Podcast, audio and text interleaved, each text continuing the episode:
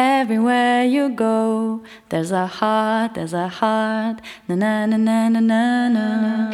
Hallo, es ist schon wieder 17 Uhr und Zeit für FOMO. Was habe ich heute verpasst? Heute ist Montag, der 10. Januar 2021. Und wem das Lied gerade bekannt vorgekommen ist, der wird heute wahrscheinlich ein bisschen traurig sein. Aber dazu gleich mehr. Vielleicht löst meine Stimme ja auch schon Nostalgie aus. Ich war gefühlt schon ewig nicht mehr hier. Mein Name ist Dana Salin und diese Woche berichte ich mal wieder, was online so los war. Heute geht es um verdächtig unspektakuläre Awards, den Tod von America's Dad und die Fortsetzung im Tenniskrimi der Stunde.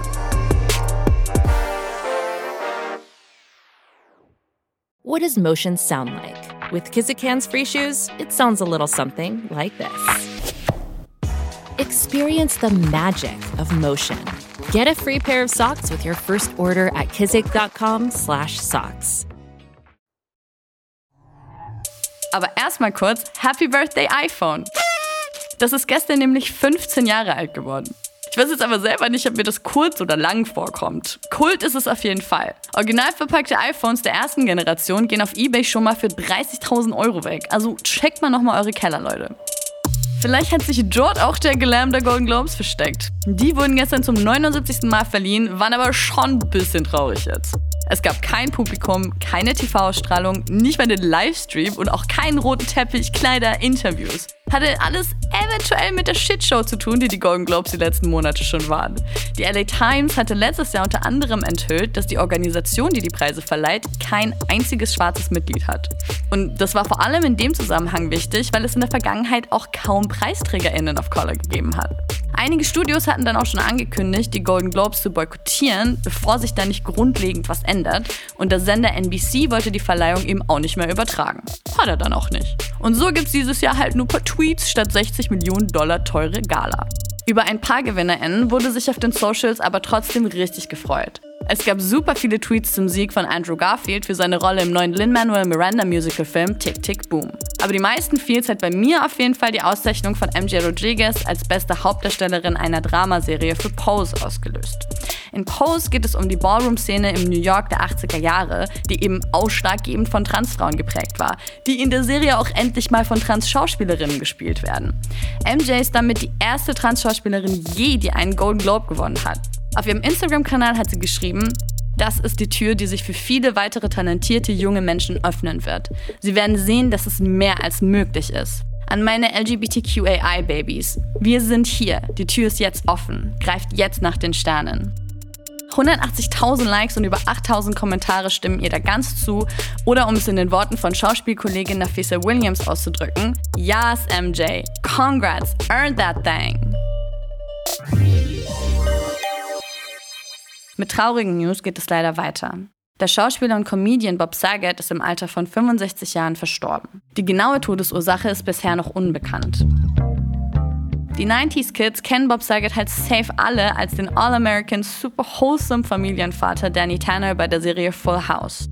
Die Rolle hat ihn weltweit berühmt gemacht und ihm den Spitznamen America's Dad verschafft. Und falls euch Full House jetzt so gar nichts sagt, kennt ihr ihn vielleicht als die Erzählerstimme bei How I Met Your Mother. Die Socials waren jedenfalls heute zum Bersten voll mit Beileidsbekundungen. Von Full House Co-Stars wie zum Beispiel John Stamos, aka Onkel Jesse. Ich bin gebrochen. Ich bin am Boden zerstört. Ich bin komplett geschockt. Ich werde niemals wieder so einen Freund wie ihn haben. Ich hab dich so lieb, Bobby. Aber auch von SchauspielkollegInnen, Comedians, Weltstars wie Jim Carrey oder Demi Lovato oder einfach nur tief traurigen Fans. Rest in Peace, Bob. Wir hatten am Donnerstag ja schon darüber berichtet, dass Tennis-Weltranglistenführer Novak Djokovic nicht nach Australien einreisen durfte, um an den Australian Open teilzunehmen. Und zwar, weil er halt nicht geimpft ist und die vorliegenden Ausnahmegenehmigungen der Grenzpolizei nicht ausgereicht haben. Er hatte gegen Einspruch eingelegt und heute Nacht dann auch vorläufig Recht bekommen. Aber die Sache ist immer noch echt verworren, ey. Äh, das letzte Wort hat nämlich Einwanderungsminister Alex Hawke, der mittlerweile auch darüber entschieden haben sollte, ob das Visum des Tennisspielers komplett abgewiesen wird. Zum Zeitpunkt dieser Aufnahme steht es allerdings noch nicht fest. Wenn das passiert, bedeutet das, dass Djokovic das Land direkt wieder verlassen muss und die nächsten drei Jahre nicht mehr einreisen darf. Und das hätte natürlich auch Folgen für seine Karriere. Die Australian Open sind eines der vier Grand Slam-Turniere und Djokovic fehlt nur noch ein Titel, um alleiniger Rekordhalter zu werden. Die Komplikationen hören hier aber noch lange nicht auf. Vor allem online wird gerade viel darüber diskutiert, wie es überhaupt zu Ausnahmeregelungen für Djokovic kommen konnte. Die Basis dafür war nämlich wohl seine Genesung, nachdem er Mitte Dezember positiv auf Covid getestet worden war. Unter anderem Sportjournalist Sebastian Wesling findet es aber bisschen komisch und schreibt dazu auf Twitter. Viele Fragen offen beim Thema Hashtag Djokovic. Wie konnte er zum 10.12. eine Ausnahmegenehmigung beantragen, wenn er erst am 16. positiv getestet wurde?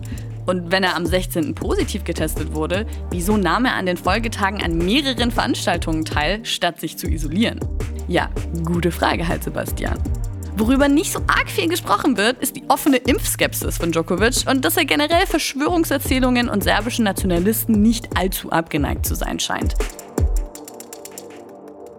Echt so ein kleiner Tennis-Corona-Krimi, der sich hier gerade abspielt. Wir halten euch da weiter auf dem Laufenden. Das war's aber erstmal für heute mit FOMO und wir hören uns morgen wieder hier auf Spotify. Feedback und Liebesbriefe gehen wie immer an FOMO at spotify.com. FOMO ist eine Produktion von Spotify Studios in Zusammenarbeit mit ACB Stories. Folgt uns auf Spotify.